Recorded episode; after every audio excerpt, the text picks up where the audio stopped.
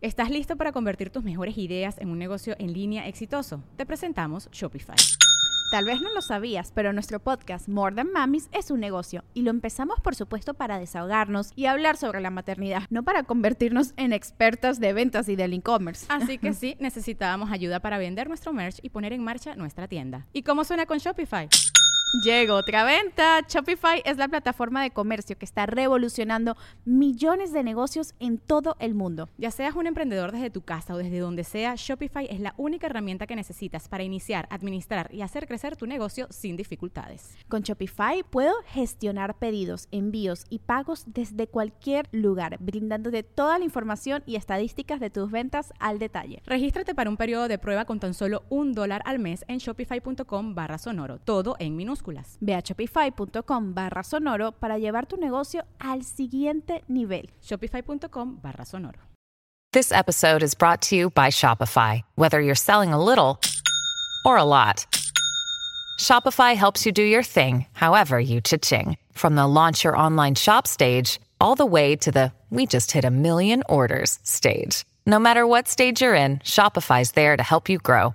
Sign up for a $1 per month trial period at shopify.com slash special offer, all lowercase. That's shopify.com slash special offer.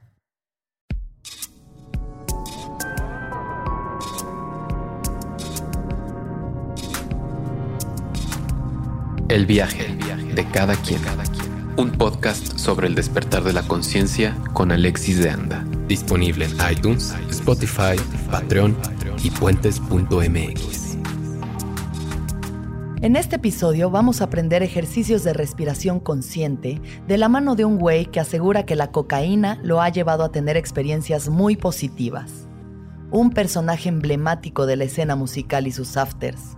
Su alma punk y su ética laboral lo han llevado a trabajar con talentos cuyo mayor talento es sacar de onda a los papás.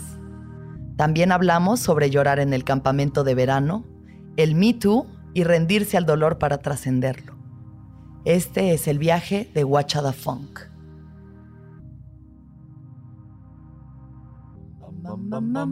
Mr. Sandman, bring me a dream. Bum bum bum bum. Na, na, na, na, na, na, na, na, na. Bum bum bum bum. Na, na, na, na, na, na, na, na, na, na. Na, na, na. Mr. Sandman, give me a give Bring me a bum bum bum Sandman, bum bring me a dream. Bum bum bum bum bum. Wow. Dijo el Deberíamos irnos a Disney a cantar ahí ante la gente como Buenos días, ¿cómo están? Hay una canción que una vez hice un trabajo que me cagaba, que era como eh, una expo de Telcel. Entonces iban los empleados de Telcel y les enseñaban los equipos que ese año tenían que vender. Y yo los guiaba de un cuarto a otro, como si fuera la capitana de su equipo, como si eso fuera un equipo de gente feliz de estar ahí. Y había como otras personas como yo, como edecanes, que también hacían ese trabajo y eran como casi todos gays que hacen eh, musicales. Entonces, el llamado era a las putas 6 de la mañana en el centro Banamex y llegábamos y estos cabrones se ponían a cantar. Todas las mañanas entra por mi ventana el señor sol. Gracias, ahí te doy. Na, na, na, na, na. Y yo los odio, muéranse todos, güey. No mames, mándenme una pistola por Uber porque me quiero suicidar. ¿Hay Rappi para pistolas? ¿Se Sí, podrá pedir una pistola por Rappi? Pues yo estaba pensando que la, la mayoría de la gente que se suicida nada más usa una vez la pistola, entonces ¿por qué no rentarla? ¿No? Pues ya si te moriste ya no la puedes rentar. No, no, de que primero de que un servicio para rentar pistolas para suicidarte. De que agarras, te dan una sola bala, Ah, Ya. ya te la llevan ahí en tu Uber, así llega en cinco minutos, ves el mapita cómo está llegando, y pues ya. Yo creo que la pistola con la que te vas a suicidar tiene que ser especial, ¿no? En el mejor de los casos, pues ya es tu último acto. Pues no sé, yo, yo la verdad sí lo he pensado como que con la que consigas. ¿Has pensado en el suicidio, guacha? sí, no, claramente. Eh, eh, ¿En qué tipo de escenarios has, te has imaginado quitándote la vida? Pues fíjate que he pensado mucho en la Robin Williams. Eh, ¿Ahorcado? Pues sí, ahorcado con la puerta Es así. No entiendo el sistema de ahorcarse con la puerta. O sea, Agarras el cinturón, sí. te lo pones alrededor del cuello y como que lo pones justo en la división de la puerta de arriba. Arriba, en la esquina superior derecha. En la esquina, en la... Arriba. Nada más con Arriba. el borde, borde superior. Y pues ahí lo ajustas y ya como que pues digo, pones tu banquito y...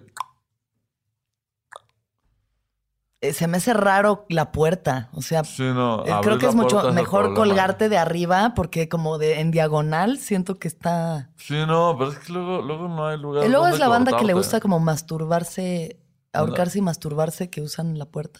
Eso, eso, eso sí no le entro, eh, la neta. Siento que... Pues no sé, nunca le, nunca le agarra el gusto La- a la ahorcada. a la horcada, ¿no? Ya. O sea, como que he estado con chavas que les gusta la horcada. ¿Y qué opinas?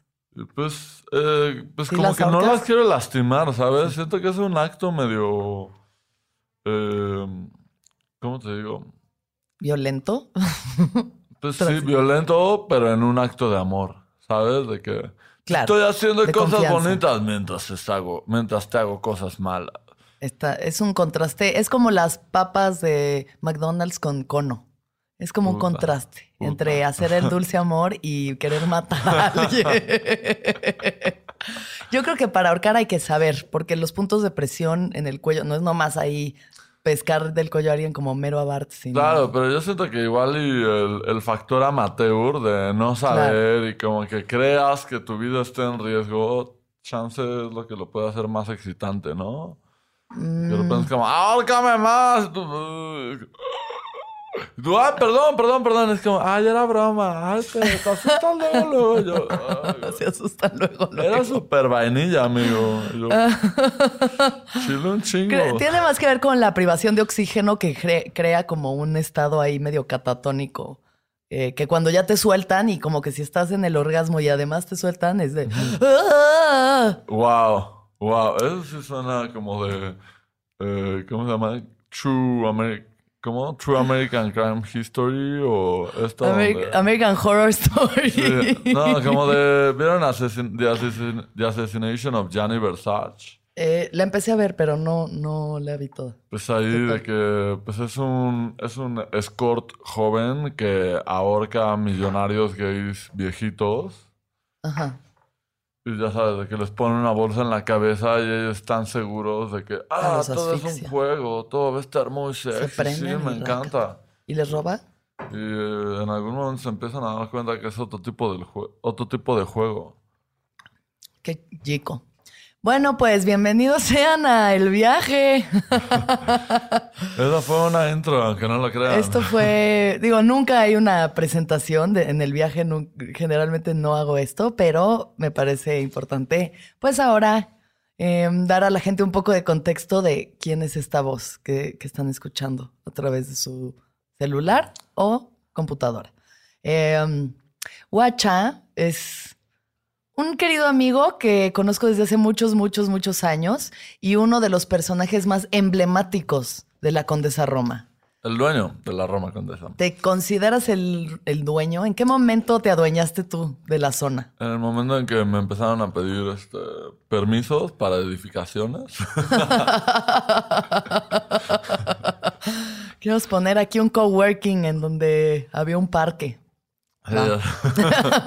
sí, yo háganlo. soy el que está poniendo los, yo soy el que apruebo los coworkings en los parques, en los parques, pero solo si tienen como que un roof garden chido y un Que haya plantas, área verde. chido, Área verde, área verde. área verde, aunque sea con pasto artificial, pero ya sabes que se vea mamalón la Sí. azotea, la azotea. Em, bueno, Guacha hace muchas cosas en esta vida y al mismo tiempo es muy difícil de definir lo que hace porque eh, manejas, ¿no? Bandas o actos musicales, Actos como musicales. en este caso Sailor Fag es, Pero fa- es uno de tus nuevos talentos, que a mí me parece además un talento muy cabrón, ¿no? El Sailor Fag. talentazo, que por cierto le mandamos un saludo porque No anda enfermo en su casa. Sí, iba a venir hoy, no pudo venir. Sailor Fag es un chico de Sonora, de Hermosillo. eh, es hip, hop, hip hopero, llamémoslo hip hopero, rapero, Reggaetonero también. reggaetonero, trapero, rapero, personas le dicen eh, queer queer, trap. queer trap, queer trap. Su género es el queer trap y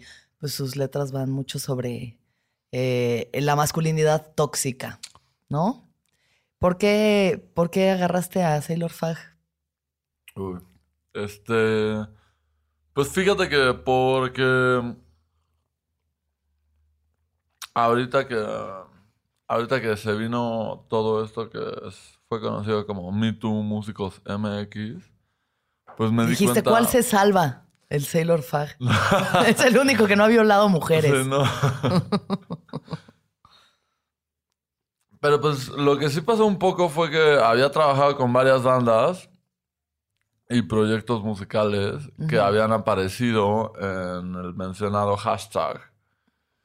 Y pues me sentí muy mal de que mi trabajo hubiera sido facilitador de que estas personas pues pudieran ir de gira y pues de cierta manera como que hacer lo que hicieron, ¿no? Porque pues hay diferentes rangos de gente que hizo cosas ahí y diferentes este, artistas con los que trabajé que pues al final era como, pues no sé, como que me hizo sentirme menos orgulloso de mi trabajo, que siempre fue pues agarrar un talento musical chido y Sí. apoyarlo y generarles el reconocimiento que se merecen, ¿sabes? Sí, y esto, o sea, como que cuando sale todo esto del Me Too, tú revisaste momentos en los que estuviste presente en situaciones de ese tipo y las dejaste pasar porque así hemos hecho durante mucho tiempo todos. Pues no sé si presente, ¿sabes? O, o- o sientes que hayas, pues sí, de alguna forma facilitado que esas situaciones se hayan dado, Sí, ¿no? o que hubieran que- pasado de todas formas, porque pues cuando la gente... es Sí, o sea, como que hubo, hubo manera, hubo momentos en que de repente, pues no sé, me acuerdo que una vez este, con un artista que no vamos a mencionar, estábamos, estábamos en un after en León, Guanajuato, para irnos a, a Guadalajara. Y como no nos habían dado hotel en León, estábamos matando tiempo en León para irnos a Guadalajara, donde alguien nos iba a hospedar a partir de las 7 de la mañana. Ya. Entonces Esperando estábamos en el que- after sí. y el artista estaba en el cuarto, en el segundo piso de la casa donde estábamos, como que con una fan, este, con una fan del proyecto. Y en cuanto, y pues de repente como a las 4 de la mañana salió el artista muy, pues digamos que con mucha urgencia de que nos fuéramos. Y ya, pues como que nos subimos directo al coche y pues no vi a la chava. Sí. Y este, pues ya que nos subimos a, ya que nos subimos al coche, este, pues creo que nos comentó que de repente a la mitad del acto, como que la chava había cambiado de opinión y él en lugar de como que ir, De- este, decir, ok, va. decir, ok, bye, va, nos adi- me vemos salgo. luego, como que más bien apresuró su alcance del orgasmo, por Ya. decirlo así, como, ah, no, ya rápido. Y pues ya como que nos fuimos, ¿sabes? Ya, Y pues sí me acuerdo como que me dejó muy marcado ya, eso. eso sí está bastante hardcore, ¿no? Claro, y ya sabes como que yo no, o sea, yo presencié el concierto donde estaba como que, pues las fans, este, gritándole y así. Sí. Y luego después del concierto, como pues estaba cotorreando con, con esta chava y pues se veían como que muy involucrados. Sí. Pero eh, pues siento que uno tiene que obtener aprobación a cada paso del proceso. En cada momento, ¿sabes? en cada segundo. En cada del- momento. del- Es el roleplay de hoy en día. Claro. Creo que, bueno, tú y yo somos personas que llevan mucho tiempo eh, involucradas en la escena musical de México, ¿no? Sí. Y la CDMX en específico. Y pues hemos visto todo, o sea, hemos visto y vivido este tipo de actitudes y de comportamientos en el que, pues es aprovecharse del encanto del escenario, ¿no? Claro que hay morras que van y les avientan los calzones y lo que quieras, donde quieras, en el baño, en el Sunny Rent, pero pasan esas cosas. Que como que pues ya te, ya, ya muchos de los músicos se sienten con derecho de hacer lo que quieran sin estar como realmente conscientes de cómo está pasando la cosa, güey. Y cuando te dicen no, aunque ya estés en la cama de, con el güey encuerado hacia 2D y dices no, no es no. No es no. No, claro, o sea, hay muchas veces que, pues digo, hay, hay, hay mil pasos en el proceso del coito, por decirlo así, que pueden ser este, que pueden ser pasos medios, por decirlo así, en el sentido de que de repente hay veces que te quieres quedar a dormir con alguien sin que pase nadie, Sí. sin que pase nada. Y pues eso puede ser una acción romántica, ¿sabes? Como de que, ay, besitos, abracitos, este, dormimos aquí cuchareando. Y todo está bien, ya sabes. Pero no porque ya están en tu cama, ya es Significa como... que te las puedes coger. Claro. Sí. Escuchen, chavos, todos los que estén allá afuera, hombres, eh, no porque estén en su cama, significa que se las... Hasta que no les estén rogando, ni... Sí. Que les rueguen, que les rueguen, que de verdad ya no puedan más, y ahí va. Sí, hagan su roleplay de que O sea- vamos a hacer el de las preguntas. ¿Está bien que te quite un zapato? Sí. Ándale, un ¿Está bien juego que te quite un erótico. calcetín? Va. Un juego erótico paso por paso. Sí. Pues qué bueno que hayas tomado, o sea, que tengas esa postura. La neta, respeto mucho que tengas esa postura y hayas también decidido apoyar eh, este tipo de talentos como Sailor Fag, que si algo vienen es a cambiar y desestructurar los pensamientos tóxicos y la masculinidad y el machismo en el que vivimos en México. Sí, claro, y la neta, pues había estado manejando como que proyectos de rock y hip hop de blanquitos que la neta no tenían ningún mensaje positivo de fondo. Claro. Y Sailor Fag sí tiene un mensaje positivo y pues sí, este, pues ya mis 15 años de carrera en la industria musical, pues sí quiero trabajar con proyectos que la neta valgan la pena, no algo que suene muy bonito, sino algo que tenga un buen mensaje y pues digo, yo soy, yo tengo corazón de punk, ¿qué te digo? Sí. Me gusta hacer que tiemblen las instituciones y que cambien las cosas que están mal.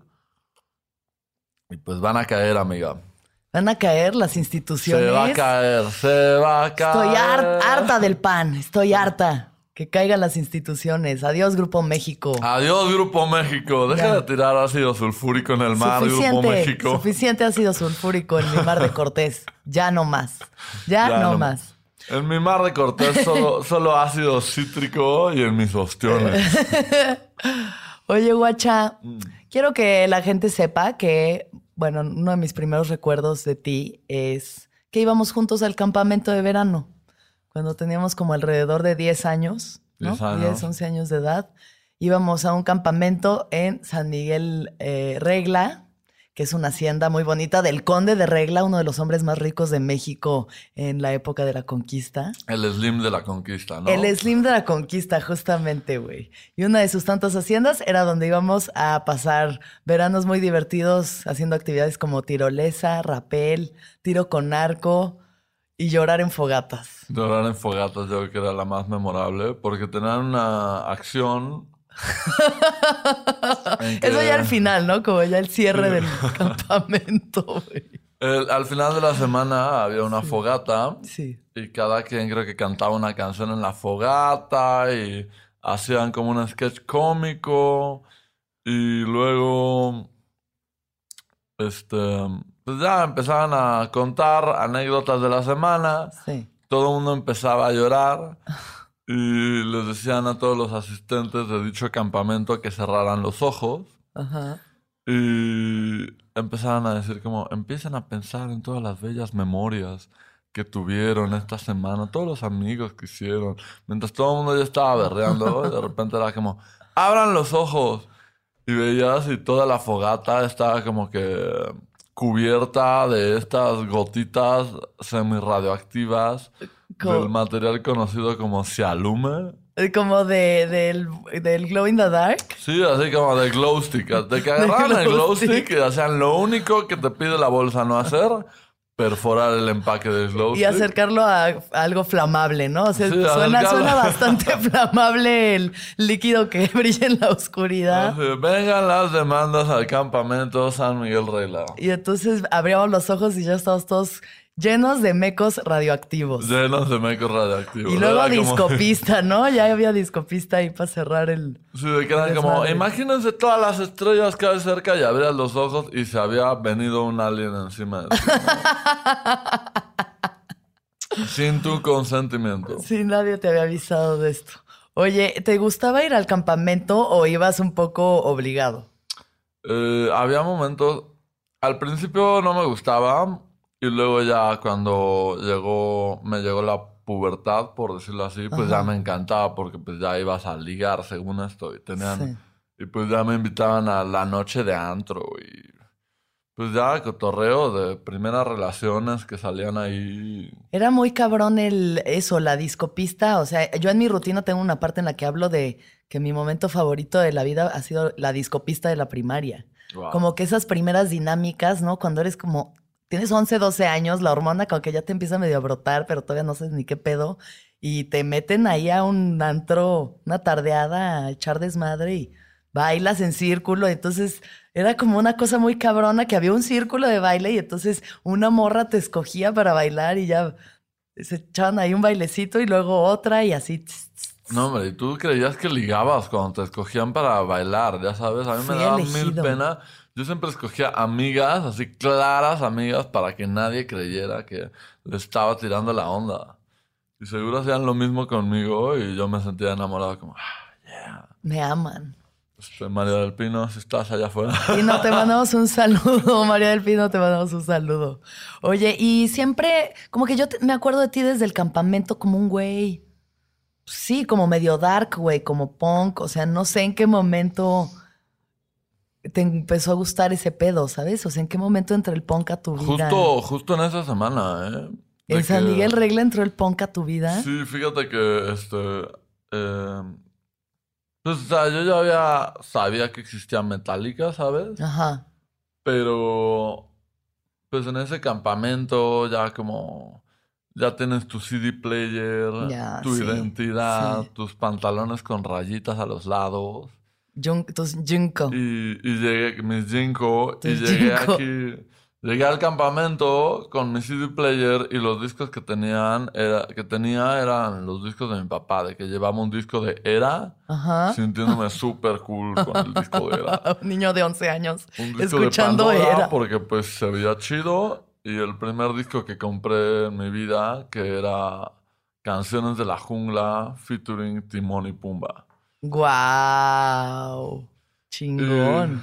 Y, y pues ya llegué a un grupo donde estaba donde estaba Fernando Fernando bueno Fernando el, el famoso Fern- actor Fern Álvarez, Fernando el Álvarez Reveil. el famoso actor Fernando Fern, Ar- Álvarez sí. Reveil el famoso director um, Raúl. Ale- Pablo. Ra- Raúl Raúl Quintanilla. Raúl Quintanilla y un Alessandro algo. Triaca, Alessandro Triaca. Alessandro Yaca. Y creo que también estaba.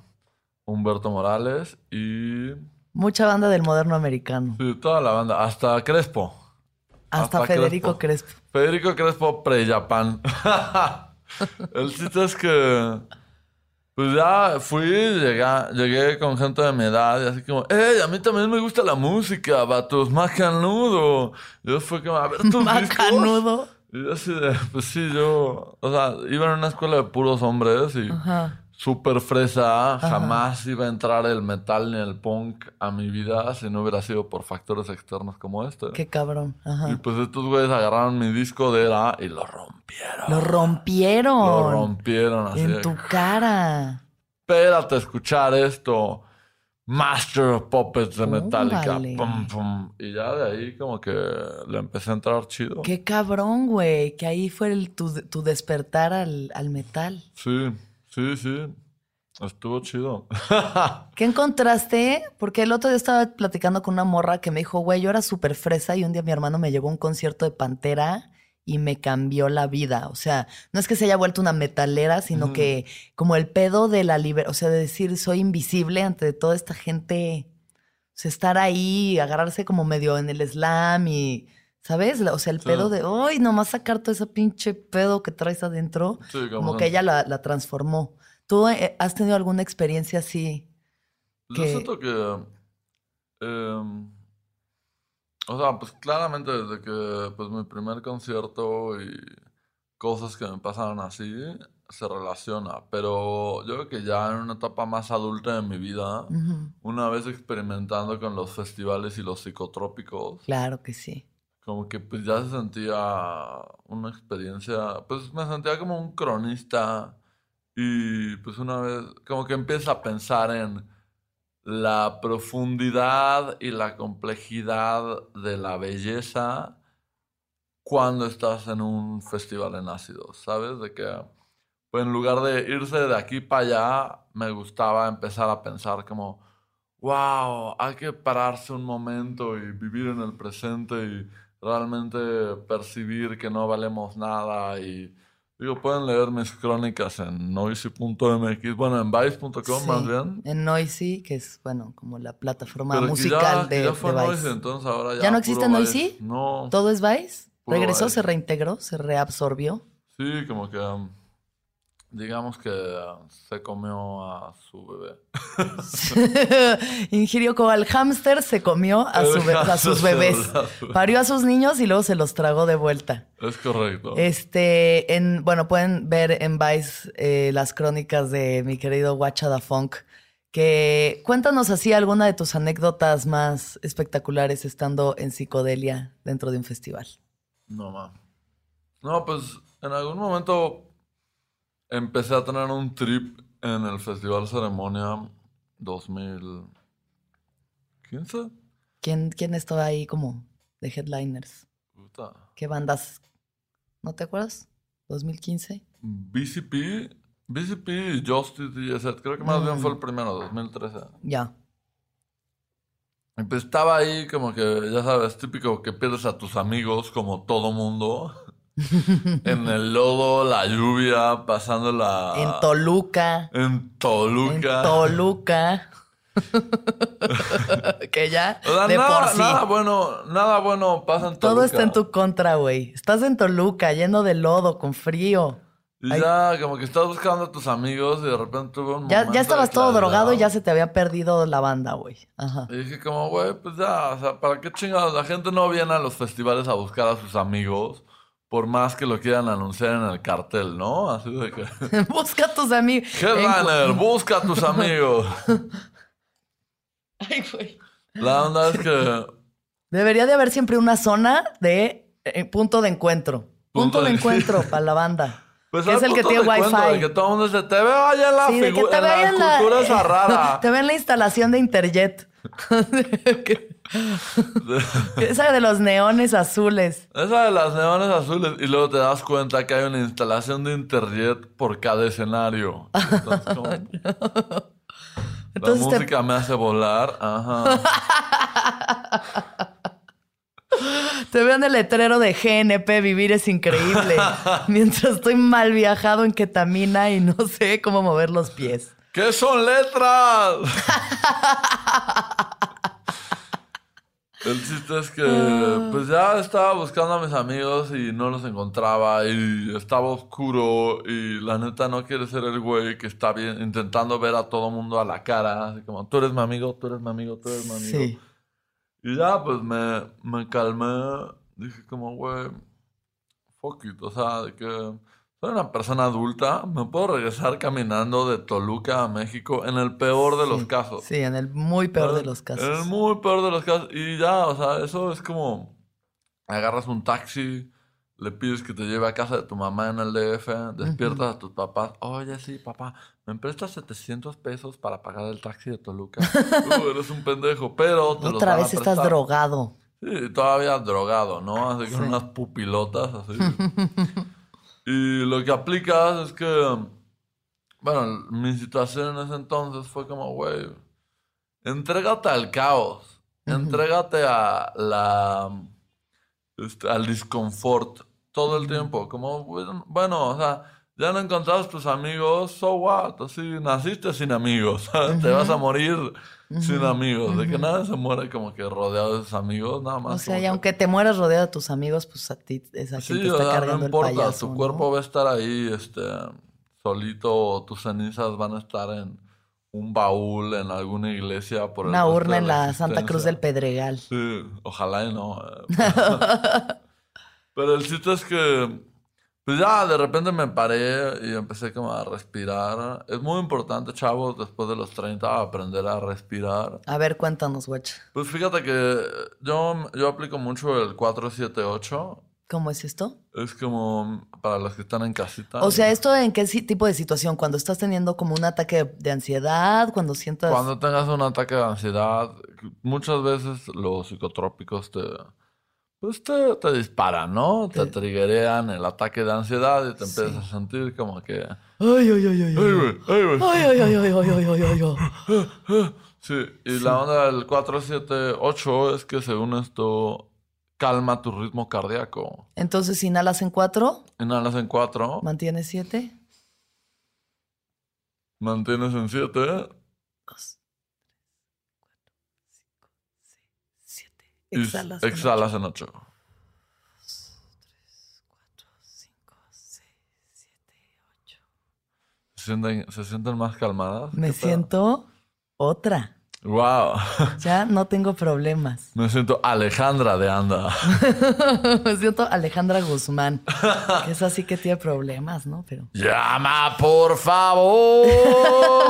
¿Conoces a Alejandra Guzmán? No, la neta. Chale, estaría chido. Hay que- Siento como que hay un, un- una diferencia de edad entre, entre la generación que a mí me tocó de, de música y la otra generación. Pero pues ya es como siete, siete personas en común. ¿Tú conoces a Alejandra Guzmán? No, no, pero podría. ¿Y quién es la persona más famosa que conoces? Mm, la persona más famosa que conozco. Ah, pues, o sea, como nivel México sería que el como. pelón. El Ernesto pelón. Laguardia, o sea, es que puede pasar por distintos estratos, como desde Ernesto Laguardia o Fernando Colunga Wow. hasta León Larregui o Tito Molotov, mm, Yalitza Aparicio. Digo, la vi un día, no es que Ah, la de conozca que así, me- pero- Ah, Yalitz, estamos aquí hablando de ti en el podcast. así, Yalitz, ¿qué onda? Fíjate que estaba aquí en Lardo. La persona más famosa que conozco. Pues sí, Fernando Colunga probablemente sea la Fernando persona Colunga es famosa que he conocido, ¿no? No, sí, Wow. pues tal vez. ¿Estás listo para convertir tus mejores ideas en un negocio en línea exitoso? Te presentamos Shopify. Tal vez no lo sabías, pero nuestro podcast More Than Mamis es un negocio y lo empezamos por supuesto para desahogarnos y hablar sobre la maternidad, no para convertirnos en expertas de ventas y del e-commerce. Así que sí, necesitábamos ayuda para vender nuestro merch y poner en marcha nuestra tienda. ¿Y cómo suena con Shopify? Llegó otra venta. Shopify es la plataforma de comercio que está revolucionando millones de negocios en todo el mundo. Ya seas un emprendedor desde tu casa o desde donde sea, Shopify es la única herramienta que necesitas para iniciar, administrar y hacer crecer tu negocio sin dificultades. Con Shopify puedo gestionar pedidos, envíos y pagos desde cualquier lugar, brindándote toda la información y estadísticas de tus ventas al detalle. Regístrate para un periodo de prueba con tan solo un dólar al mes en shopify.com barra sonoro, todo en minúsculas. Ve a shopify.com barra sonoro para llevar tu negocio al siguiente nivel. Shopify.com barra sonoro. Hey, it's Kaylee Cuoco for Priceline. Ready to go to your happy place for a happy price? Well, why didn't you say so? Just download the Priceline app right now and save up to 60% on hotels. So, whether it's Cousin Kevin's Kazoo concert in Kansas City, go Kevin, or Becky's Bachelorette Bash in Bermuda, you never have to miss a trip ever again. So, download the Priceline app today. Your savings are waiting. Go to your happy place for a happy price. Go to your happy price, Priceline. Oye, bueno, regresemos al tema. Entregarse al caos. Esto me Entregarse al interesa. caos. Entregarse al caos. Porque eso que viviste tú, ese momento de lucidez que tuviste dentro de un festival de música en Toluca, creo que es una lección muy profunda de vida. Entregarse al caos. Sí, yo creo que es algo muy importante. Es ¿Por importante. Sí, güey. O sea, es que, o sea, el, el querer Todos nos controlar vamos todo. a morir, todos nos vamos a morir de cosas horribles, ¿sabes? Como este, se van a morir nuestros papás, nos Sí. van a batear, nos van a dejar por otro, lo que sea, van a pasar mil cosas horribles Mil en esta pérdidas. vida. Sí. Y lo que, lo único que te puede preparar para eso es entregarte al disconfort y al caos, Sí. ¿sabes? De que yo todos los días me baño con agua fría y es como mi preparación para eso. De que, bueno, tú te estás entregando a hacer cosas que eh, están feas, pero pues bueno, vas a tener que hacer, mijita. Sí. O sea, es como eventualmente... te van a hacer sentir incómodo, pero te van a Te van a hacer sentir incómodo, pero te van a forjar, ¿sabes? Sí. Es como, pues de repente los chavos estos de que nacen millonarios y luego se mueren los papás y tienen que ir a trabajar en la Merced o lo que Sí. sea. Los primeros días, pues es como, ay, no, yo soy súper de casa bonita, no sé qué, ¿cómo voy a trabajar aquí? Sí. Es como, pues no hay de otra, mijito. Y entonces, pues ya esa experiencia los curte. ¿Me, pues, estás narrando nosotros los nobles? ¿Los nobles? ¿Me estás narrando la premisa La de nosotros, nosotros. los nobles? Sí, La claro, sí. Sí, o sea, en la vida da muchas vueltas. Si estás allá afuera, te quiero mucho. Y nos encantaría hacer una comedia contigo, Gas. Sí, nos vemos la próxima semana para comer ahí. Sí. Oye, eh, ¿cuál ha sido uno de los momentos más incómodos en los que has, que has tenido que experimentar? Pues fíjate que no si el más incómodo, pero sí el que tengo más presente. Ujú. Y fue hace poco que tuve que someterme a un tratamiento quirúrgico. Ajá. Y parte de la preparación del tratamiento quirúrgico, porque el tratamiento quirúrgico es super X, de que ni te acuerdas, ¿sabes? Estás drogado Ya, todo el sí, tiempo. la operación es lo de Y menos. luego cuando te Ok. despiertas estás todavía más drogado. Pero hubo una onda de que como parte de la preparación me tenían que meter una aguja en la rodilla y esa aguja como que pasarla por como que todos los pasos que pudieran con el fin de aspirar la mayor cantidad de líquido y ese líquido luego le hicieron una prueba de laboratorio. Ajá. La onda es que es una aguja muy larga Sí. y pues yo nada Y sin anestesia. sin anestesia. Puta madre. Y pues yo nada más agarré y me entregué al momento, ¿sabes? Al dolor, o sea, la experiencia. Sí, experimenta el dolor y así como que pues esto te toca a ti, esta experiencia te está marcando, te está haciendo madurar, te está haciendo una persona diferente y de cierta manera te está dando una claridad que pues no mucha gente tiene. Y Sí. pues yo creo que es una... ¿Y qué, y cómo lo experimentaste? Dentro de ese rendirte, ¿no? Es un, es Sí. un, hay que rendirse. Rendirse. rendirse y rendirse y pues la neta al final del día las cosas no van a ser tan malas como son en tu cabeza. ¡Boom! Ay, güey, pero cuánta pinche sabiduría trae Guachada Punk. Así usan como igual y como cuando tienes mucha expectativa sobre algo bueno y al final te decepciona. Piensa así en el disconfort, ¿sabes? Como que probablemente no va a ser tan malo. Digo, de repente si te cortan las piernas y los brazos, no te vas a suicidar al día siguiente porque, ah, no, mi vida está terminada. Como que probablemente no va a ser tan malo en in- in the long game, ¿sabes? Sí, sí. Hay mucha gente que no tiene brazos y piernas Claro. y sigue viviendo muy feliz y este, muy capaz. Obviamente hubieran preferido Tener, tener brazos, y piernas, pero pues No, pues el hombre en busca del sentido, ¿no? Sí. Como dijo Víctor Frankl, hay que buscar en la- el peor de los casos, que la mayoría ni siquiera vamos a llegar a lugares tan cabrones. Pues, güey, la manera de seguir adelante, adaptarse, readaptarse. O sea, es- claro, y también si te das cuenta, nosotros ya estamos jodidos, ¿sabes? Como que nada más tenemos un- una zona de confort ahorita, pero pues también... ¿En qué estamos chance- jodidos? Pues imagínate, este, la Alexis de, en 30 años Sí, que volviera al estilo de vida de ahorita, chance pensaría como que, ah, no, pues esto es como un downgrade, como que, ah, qué horrible regresar dentro de a 30 esto, años. ¿sabes? Ajá. Como que pues, estamos jodidos en el contexto de que siempre se puede algo mejor, ¿no?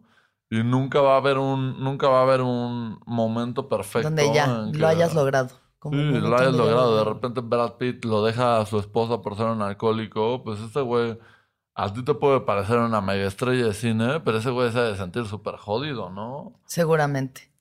Sí. Uno se puede sentir jodido hoy en día de que, ah, bueno, este, bueno, pues ya tengo mi departamento, le estoy pasando chido, no sé qué, pero hay tantas cosas mejores que podrías estar haciendo o muchos estilos de vida muy superiores que podrías estar disfrutando en este momento. Ajá. Un catamarán en Venecia. Ay, no imagínate andar en catamarán. o Un sea. catamarán por la vida, así. Sí. Y pues ves, volteas a ver a la gente que pues están compartiendo un departamento de cuatro personas en la Condesa y dices como, ay, güey, vivir así, qué pedo, güey. Ah". ¿Hay momentos que te bajoneas con el lugar en el que te encuentras en tu vida?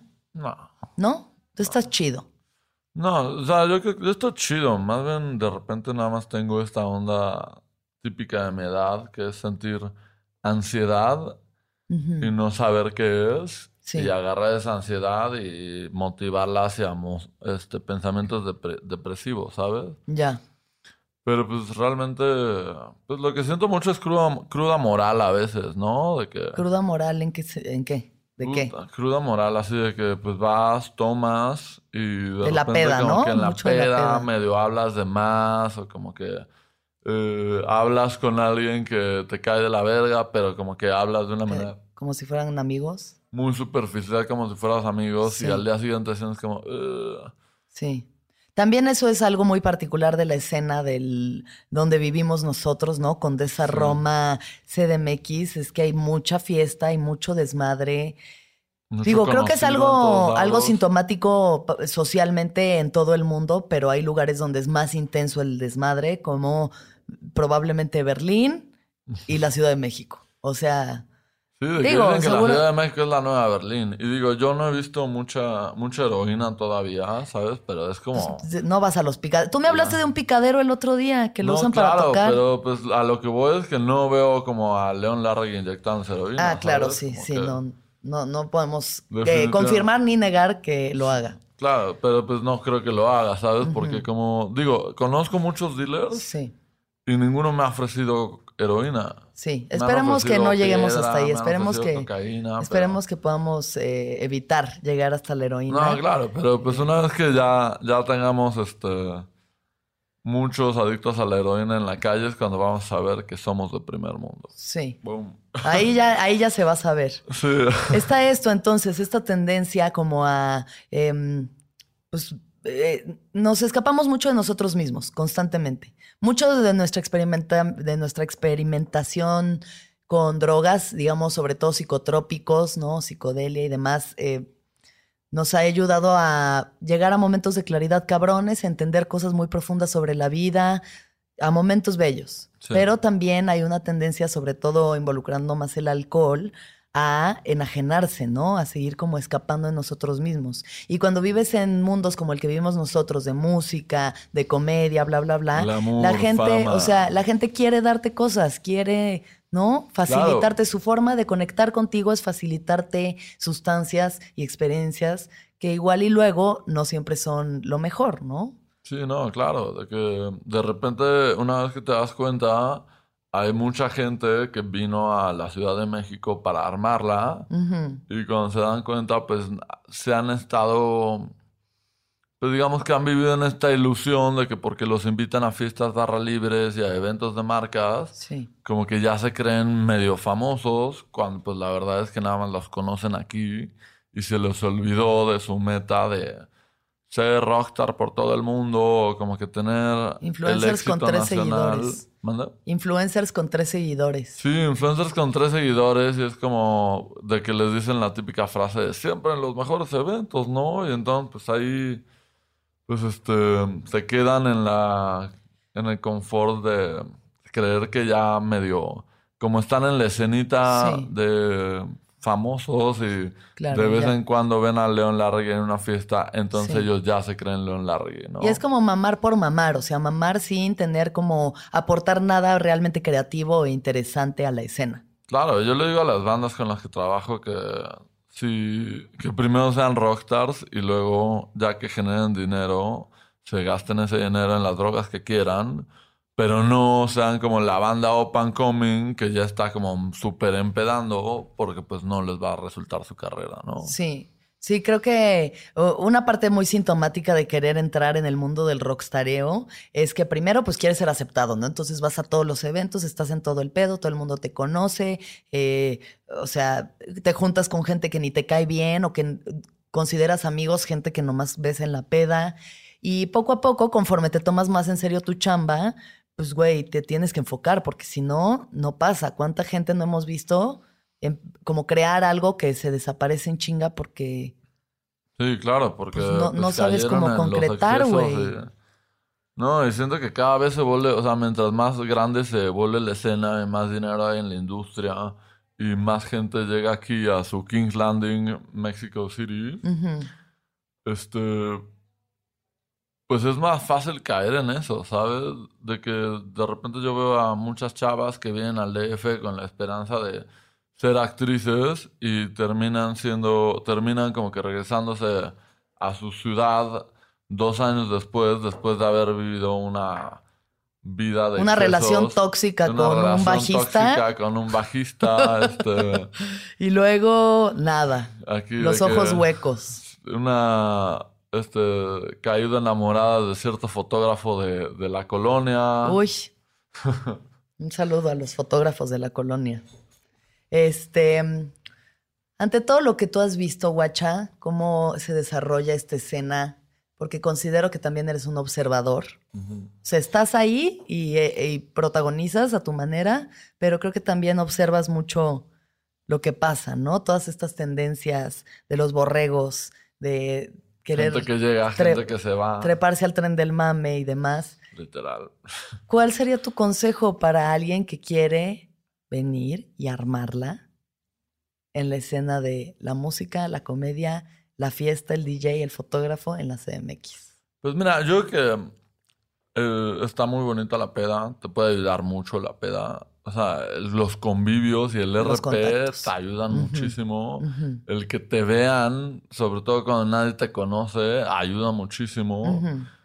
Pero lo que es más importante y lo que diferencia a los que la hacen de lo que los que no la hacen es tener los ojos en el premio. Ajá. ¿Sabes? Como que todo el tiempo es como, ¿por qué estoy yendo a esta fiesta? Ah, porque va a haber gente de tal, tal, tal que me puede fa- facilitar tal, tal, tal. Entonces, ¿qué voy a hacer? Voy a hablar de mi proyecto, voy a intentar hacer conversaciones con gente que no conozco, Ujú. este, etcétera. No nada más voy a ir, voy a estar en una esquina tomándome la barra libre porque no conozco a nadie. Y luego nada más voy a estar ahí borracho por todos lados porque soy Siendo muy tímido, caos. ¿sabes? Sí, sí. De que, pues, entra al mame. De repente, o sea, ayer estaba hablando que la cocaína me lleva, me ha llevado como a las mejores experiencias de mi vida en términos de fiesta. Ajá. De repente así de, guay, vente, vámonos a este after. Y pues te empiezas a juntar con gente que tiene mucha capacidad adquisitiva para terminar en Acapulco al día siguiente. En un catamarán en En Acapulco. un catamarán con todo pagado y gente como que tirándote súper buena onda porque tienes este pues tienes la vibra correcta, ¿sabes? Ajá. Y pues te empiezan a abrir muchas puertas que pues la gente tope quién eres y les caigas bien y que pues más o menos este, te ubiquen, ¿no? Ok. Porque en el momento en que mandas un mail y le dices, oye, pues este, tengo tal banda, soy tal, tal, tal, que nos vimos en la otra fiesta, pues hace mucho la diferencia que te conozcan a que nada más seas, pues mejor digo, puedes mandar mails desde Chihuahua, ¿no? Sin pedos. Si te Todavía al toda- DF, ya, ya pueden mandar mails desde Chihuahua. Pues es como para jugar el juego. Entonces, ¿tú consideras al- que la cocaína puede ser una sustancia positiva para la gente? Yo creo que puede ser positiva en el sentido. Porque esto es lo que dijiste al principio. o sea, la Claro, o sea, yo Has tenido que- una de las mejores experiencias en- de fiesta que te ha llevado a oportunidades de trabajo. Sí. Yo Pero la- ese no es, no es el convivio, no es, es la cocaína en específico. Sí, no, o sea, el convivio, haz de cuenta que, digamos que hay una sociedad secreta de personas muy importantes en la industria musical que se reúne a puerta cerrada y esa puerta A baño es la puerta de un baño. y esa puerta es la puerta de un baño. Sí. Estar dentro de ese baño te da Estar dentro de ese baño te da leveraje, Ajá. te da el plus de que no estás completamente borracho porque pues estás aquí nivelando el asunto. Con unas cucharaditas de azúcar de la nariz. Y este, y pues también como que en esos lugares este el ambiente se digamos que se es mucho más callado un baño, se puede tener una conversación mucho más Se puede hablar bien de negocios en un baño. Se pueden hablar de negocios en un baño, claro. Sí. Lo he Sí. hecho, o sea. Y la neta, después de que sales, pues ya como que tienes este enten- entendimiento con las personas con las que estuviste en el baño y son como un club de cinco o seis personas que son los que traen, se meten perico en la fiesta Sí. Y ellos te van a presentar a sus amigos, esos amigos te van a presentar a otros amigos, luego cuando salga el after Sí. te van a comprar unas chelas, lo que sea. Luego de ahí a dónde la sigues, no sé qué. Y luego a las 9 de la mañana, después de perseguir un contacto durante toda la noche, a las 9 te voy a decir como, ¿sabes qué, carnal? Sí, hagámoslo, ya, güey, ya se armó. Cerrado. Cerrado, de huevos, güey, me caes cabrón, ya. Luego vas, te duermes y la semana que entra ni te saludan porque esa Sí, gente ya no se acuerda de quién eres. No, ¿Qué, tanto crees que esto sea em, algo que facilite tus contactos o una necesidad de pertenecer? Yo creo que salió de una necesidad de pertenecer, ¿sabes? Yo creo que la mayoría de lo que hacemos viene de una necesidad de pertenecer. Claro. O sea, ¿cuántas veces uno no ha aceptado un trago, un toque, un paseo, lo que sea, por la necesidad de pertenecer? Claro, y sobre todo de que, pues en esta industria, que de cierta manera es una preselección de tus amigos. De que todas las personas que están a tu alrededor en esos eventos y esas fiestas, en teoría les gusta la música, ¿sabes? Les gusta lo Claro. suficiente para dedicarse a eso. Les gusta la comedia, les gusta el cine, les gusta el entretenimiento. Y pues no sé, yo la gente con la que crecí en una primaria, secundaria y prepa muy fresa, la mayoría están casados y son muy católicos y no les gustaba la música al grado que a mí me gustaba. Sí. Y ahora en los círculos en los que me muevo, tengo por seguro que voy a tener muchas cosas en común con cualquier persona que esté ahí, porque pues tomaron más o menos las mismas decisiones que yo para llegar a esos círculos. Sí. ¿Y qué es lo que te gustaría hacer? Digamos, si pensamos un plazo de cinco años, ¿dónde te gustaría estar? ¿Qué te gustaría estar A mí me haciendo? gustaría estar en Los Ángeles. O sea, siento que está muy bonito México. En algún momento me pero en algún momento me dijeron como es muy fácil ser el más verga de México, es muy difícil ser lo difícil es ser el más verga del mundo. Y siento como que pues o sea, está está bonita la industria musical en México, pero hay un techo y ese techo pues es el Vive Latino y ya todo mundo se Claro, es. Café Tacuba, ¿no? Tienen O el sea, Café Tacuba, Molotov, Molotov. Zoé, ya sabes, como Sí. que cada generación sale una banda que puede vivir el resto de su vida tocando sus hits Claro, y ya. sí. Echarse de este, pronto una girita por aquí, por allá, pero... Sí, una girita por aquí, por allá, de repente se van a Europa a tocar a España y no sé qué, y pues muy cool. Pero realmente no están llegando a los primeros números de Billboard, ¿sabes? Ya, No están haciendo un movimiento que cambia el mundo. sí. Siento que pues está muy local todavía el asunto de que tú vas a Canadá y le dices, ay, güey, este, fíjate que yo me llevo con los de Zoé. Es como, ¿De qué? ¿A qué? ¿Qué es eso? ni idea, amigo. Sí, no yo me llevo con Arcade Fire y dices, ¡ay, Oh, güey! Yo creo que sí, en México, pues bueno, tal vez el lenguaje que ya ahorita no, porque pues ahí está la Rosalía rompiéndola por el mundo y el reggaetón, pues anda con todo, pero sí hay un lugar hasta donde ya, ya no Sí. hay más. Y, e incluso siento que las nuevas propuestas musicales, digamos, dentro, o sea, como que dentro del mundo del rock, que ha sido pues, del- lo principal que ha tenido México durante mucho tiempo, como que ya no hay ninguna propuesta. O sea, ¿cuál es la última propuesta cabrona que escuchaste como de banda mexicana? De banda mexicana. Algo que digas, güey, esto, o sea. A mí me gustó mucho San Pedro el Cortés cuando salió. Sí, San Pedro del Cortés está años, chido, pero está como muy más alternativo, psicodélico, Claro. ¿no? Medio, sí, como rock psicodélico. Sí, no, la onda es que salieron hace seis años. Bueno, Belafón Sensacional también está increíble, ¿sabes? Lo que siento es que también este, esta misma industria se limita a sí misma y también tal vez es muy propio del mexicano, así como de que, ay, no sueñes cosas así, no, va a ser imposible para ti, no, para todo mundo, así como de el mantenerlos mentalmente agachados, ¿no? Agachados como de, mentalmente. no, yo jamás Muy mexa, eso". mantenernos agachados Y mentalmente. de repente llega, pues no sé, un güey de Panamá y se pone a escribir en Saturday Night Live y tú dices como, ay, güey, qué pedo, güey. Qué cabrón, ¿verdad? Sí. Sí. Y pues la neta es que pues no hay, o sea, no hay límites. Los límites como que son mentales y pues si vemos a todas las bandas mexicanas que pues todavía ven, lo ven tan difícil desde su primera tocada en el Caradura hasta ser headliner en el Vive Latino, Ujú. que ya no piensan en algo más allá, ¿sabes? Y que me acuerdo que vi el documental este de Café Tacuba y era como, órale, que sale su gira como que por todo el mundo. Y los vi tocando en la Embajada de México en Japón. Y era como que, pues bueno, güey, tampoco están triunfando en Sí, Japón, unos ¿sabes? showcitos, unos showcitos. Ya. Entonces, ¿te gustaría poder manejar a un talento que la rompa a nivel mundial? manejar a talentos que la rompan a nivel mundial, este, escribir también este, productos audiovisuales, por decirlo así, llámese películas o series, que la rompan a nivel mundial. Este, estar en la, estar en la escena en Los Ángeles donde estás cotorrando con gente que, pues digo, ¿cuál sería el equivalente a, no sé, al Napoleón Javica de Los Ángeles? No, pues ¿sabes? el Terry Richardson, o sea. Sí, Terry Sí, la Richardson, banda lo más top de lo top es lo que está allá. Lo más top, literalmente. Este- Lo más top de lo top está en LA. Eh, Pero ya sabes, como lo top de lo top, en lugar de como que lo top de la Ciudad de, De- de México, México. porque todavía Sí. ni, se- ni es como que todos vengan acá. Todavía está Guadalajara, Monterrey, San Tijuana, de que tienen sus propias escenas y gente Sí. que puede medio triunfar ahí, ¿no? Sí, y ojalá que se descentrifique, o sea, y ahí va, ¿no? Como que ya por lo menos hay festivales en todo el país donde Sí. hay propuestas y la banda ya dice, güey, puedo hacer esto yo aquí en donde vivo, no me tengo que ir ahí a chingar al DF a vivir en un Claro. cuarto de azotea.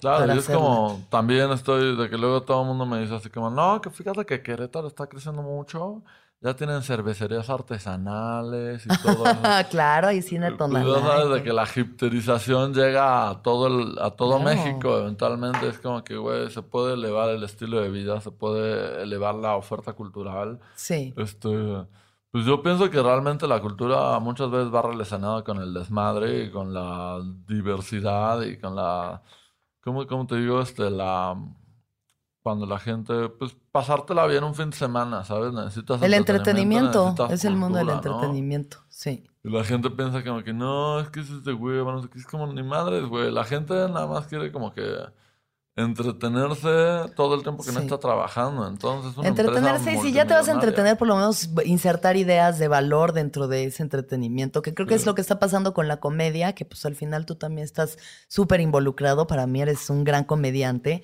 y, Oh, yeah. y conoces bien la escena y qué es lo que piensas que está, o sea, cómo estás viendo esta evolución del mundo del stand-up comedy. Pues yo lo estoy viendo a pasos agigantados, ¿sabes? Y que me acuerdo que... ¿Cuándo, cuándo empezaste tú a hacer stand-up? Hace como ocho años. Hace como ocho años era... Pues parecía que estaba un pequeño boom y no sé qué, y de repente ya todo el mundo... Ya hay gente con, en México con especiales en Netflix, ¿sabes? Sí, ¿Cuántas bandas tienen música en, mexicanas, tienen música en Netflix? ¿O cuántos directores hay como en En Netflix? pelis, Siento que sí, sí. es mucho más fácil hacer un stand-up en términos de producción. Totalmente. Y aún así, este, pues que Netflix esté interesado y que pues, cuando empezaron a salir los mexicanos fue como, oh, güey. Y pues luego veo a mis amigos que neta están ganando, puta, Bien, güey. Súper ganando- bien, así como 100 mil por fecha y Sí. 89 fechas o hasta más Sí. y luego más la película donde van a salir y la fregada Sí. y pues estando literalmente como digo, me acuerdo de esto que pasó ahorita con Carlos Vallarta, ¿no? De que este salió en el programa este en Canal 11 hablando mal del ITAM y fue noticia nacional, de que aunque no conozcas a Carlos Vallarta, conoces la noticia y pues sí se ve cómo está llegando este alcance de que pues no sé, de que nosotros crecimos ahí con los este Mascabrothers y Sí, pues sí. La ¿no? tartamuda Entre los Simpsons y- y... el calabozo y. Sí, no, sea, pues toda la comedia mexicana, yo me acuerdo de humores los comediantes y Chin Chin el que no se ría y era como, bueno, ¿qué es esto, no? Sí, el, pues el- ya- el- el festival de la misoginia, ¿no? Pero bueno, cada momento retrata también lo que le toca. Sí, Y- claro. Y creo pues, que algo tiene que ver que los comediantes nos apoyamos mucho. Eso que es sí. algo que no sucede en otro tipo de escenas, ¿no? Son más de chingarse. O sea, yo he escuchado, güey, a músicos, a bandas decir cosas horribles de otros güeyes y como que, como que es esta mentalidad agachada mexicana del cangrejito, entonces mejor te jalo para subir yo en vez de que todos vayamos para arriba. Sí, y pues claro. creo que eso está pasando con nosotros. Ahora, guacha, antes de que terminemos, vamos a hablar de algo más deep. ¿Qué es lo que más te da miedo en la vida? Yo creo que lo que más me da miedo es la falta de relevancia. Siento así de que no, no tengo miedo a morirme, pero tengo miedo a morirme antes de cumplir mis metas. Ujú. ¿Tiene sentido? Pues sí, o sea, como una urgencia de, De, pues, de como que- realizar tus, tus Sí, sueños. realizar mis sueños, como que mi principal miedo es no realizar mis sueños. También, pues, un poco aunado al hecho de que, pues, no sé, si no hay deconstrucción en las, en la mente de las personas muchas veces, como que te puedes quedar como el güey que se creía capaz, pero por creerse capaz no la armó, ¿sabes? De que...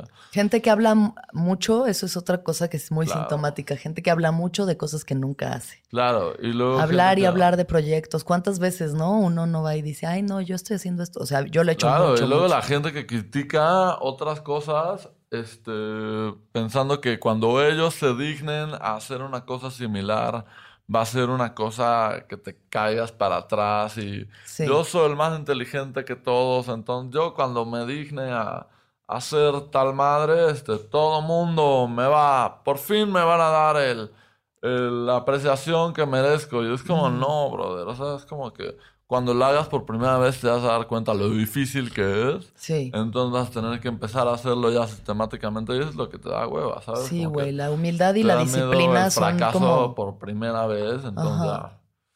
Sí, o sea, yo creo que eso es lo que a mí por lo menos más me ha ayudado en mi carrera, es entender que tener humildad y disciplina y enfoque en el trabajo es, son las bases más sólidas. Claro. O sea, puedes tener un chingo de talento, pero si eres un desmadre y eres un hedonista, ¿qué te pasa? Te vuelves Juan Son, güey. Sí. Entonces, eres increíble, pero no pasa nada porque no tienes la pinche disciplina ni la humildad de decir, tengo que ir poniendo piedra por piedra, güey. Quiero Claro. ser alguien. Todos queremos hoy en día ser DJs, eh, estandoperos, rockstars, todos queremos, influencers, todos queremos ser. Claro. Si no tienes algo interesante que decir y además lo vas concretando poco a poco y sin esperar estar en la cima, si todavía no subes los primeros escalones, no va a jalar. ¿no? Claro, o sea, de que YouTube está lleno de videos de gente que quiere ser youtuber y sube un video y como no pega, se retiran. Y es como, ah, pues yo creo que no tenías tantas ganas de ser youtuber, amigo. Sí, güey. Lo que querías era el reconocimiento de, uy, güey, mira estos chavos que este, no trabajan casi nada y ganan tanto dinero. Yo quiero hacerlo con mi primer video. Y es como, pues así no es, mijito. Sí, no. Ha- Hasta hay gente que pues ya es famosa y luego pues se le pierde la fama, ¿sabes? Por más que siga trabajando y Toda, gloria es efímera, Sí. dicen por ahí. Toda gloria es efímera. Sí, la onda es nada más como que sentir como pues tú lograr tus proyectos, ¿no? O sea, el terminar las cosas yo creo que es muy importante. Yo lo veo mucho como manager y booker que cuando ya estoy en una fecha ya estoy pensando en la siguiente, ¿sabes? Y es como, pues, güey, venimos, hacemos palomita con este show y a lo siguiente, ¿y qué sigue? ¿Qué va a pasar mañana? No es como, este momento de gloria que voy a conservar por siempre. No es cierto, se va en dos segundos. O sea, puedes estar en el Metropolitan y la gente aplaudiéndote de pie y a Claro. los dos segundos ya vas a estar abajo y otra vez Sí, no. el vacío. Si te sales por la puerta trasera del Metropolitan, regresa a la calle. y nadie Artículo te topa. 123. Regresas a artículo 123. Oye, guacha, pues yo espero que cumplas todos tus sueños. Yo, Yo creo. también, amiga. Yo espero que tú también. Muchas gracias. Espero que los cumplamos juntos y por separado. Todas esas cosas que se nos ocurren y creamos. Con la, ayuda, con la ayuda de las buenas vibras de todos los que están escuchando este podcast. Sí, mándenos todas sus buenas vibras para que cumplamos nuestros sueños. Nosotros les mandamos a ustedes buenas vibras para que los cumplan también. No hagan castillos en el aire, banda. También Eh, mándenos dinero si pueden. Y mándenos dinero porque ahí en Patreon te pueden entrar y en ser, Patreon, ser va. Patreons de, de este podcast. En Patreon creo que es punto .com diagonal puentes. Ahí pueden encontrar eh, el viaje, van a tener contenidos exclusivos y otras sorpresas maravillosas. Yo voy a donar una foto sin playera a ese Patreon. Una foto de Guacha sin playera autografiada. Contenido exclusivo en el Patreon. Contenido exclusivo eh, y pueden donar, creo que es entre 1, 3 y 5 dólares o 3, 5 y 8 dólares, algo así. Wow. Y estaría súper chido que apoyen a que Puente siga creando estos contenidos que son tan importantes para la sociedad. Eh, ¿Algo más que quieras agregar, Guacha? Este no, este que se la pasen, que se la pasen bien, que tengan un bonito día, que los quiero mucho a pesar de que no los conozco y este que amo mucho a Fruity Lupis. Ama mucho Frutilupis. Yo los quiero mucho. Gracias por escuchar. Que todos los seres sean felices. Que todos los seres sean felices. Que todos los seres sean felices. Gracias. Adiós. El viaje de cada quien. Un podcast sobre el despertar de la conciencia con Alexis de Anda. Disponible en iTunes, Spotify, Patreon y puentes.mx.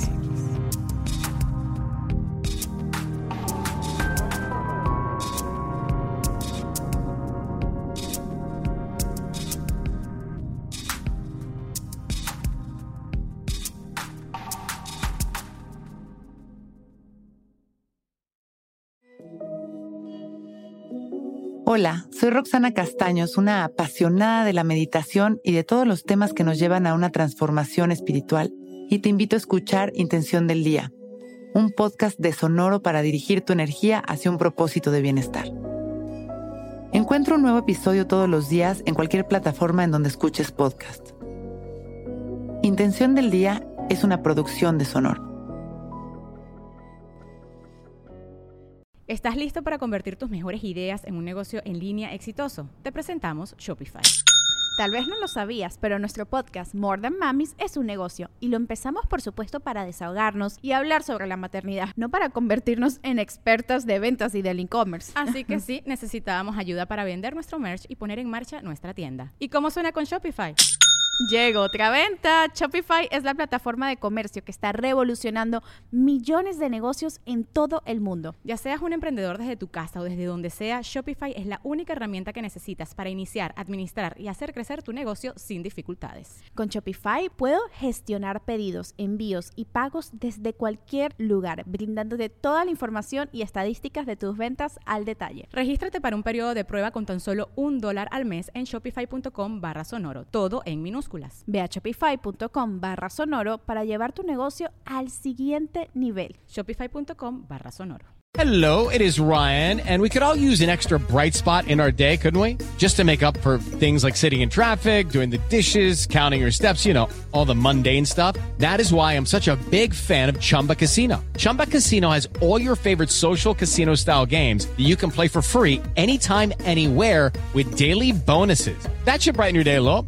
Actually, a lot. So sign up now at chumbacasino.com. That's chumbacasino.com. No purchase necessary. Group. Void were prohibited by law. See terms and conditions. 18 plus.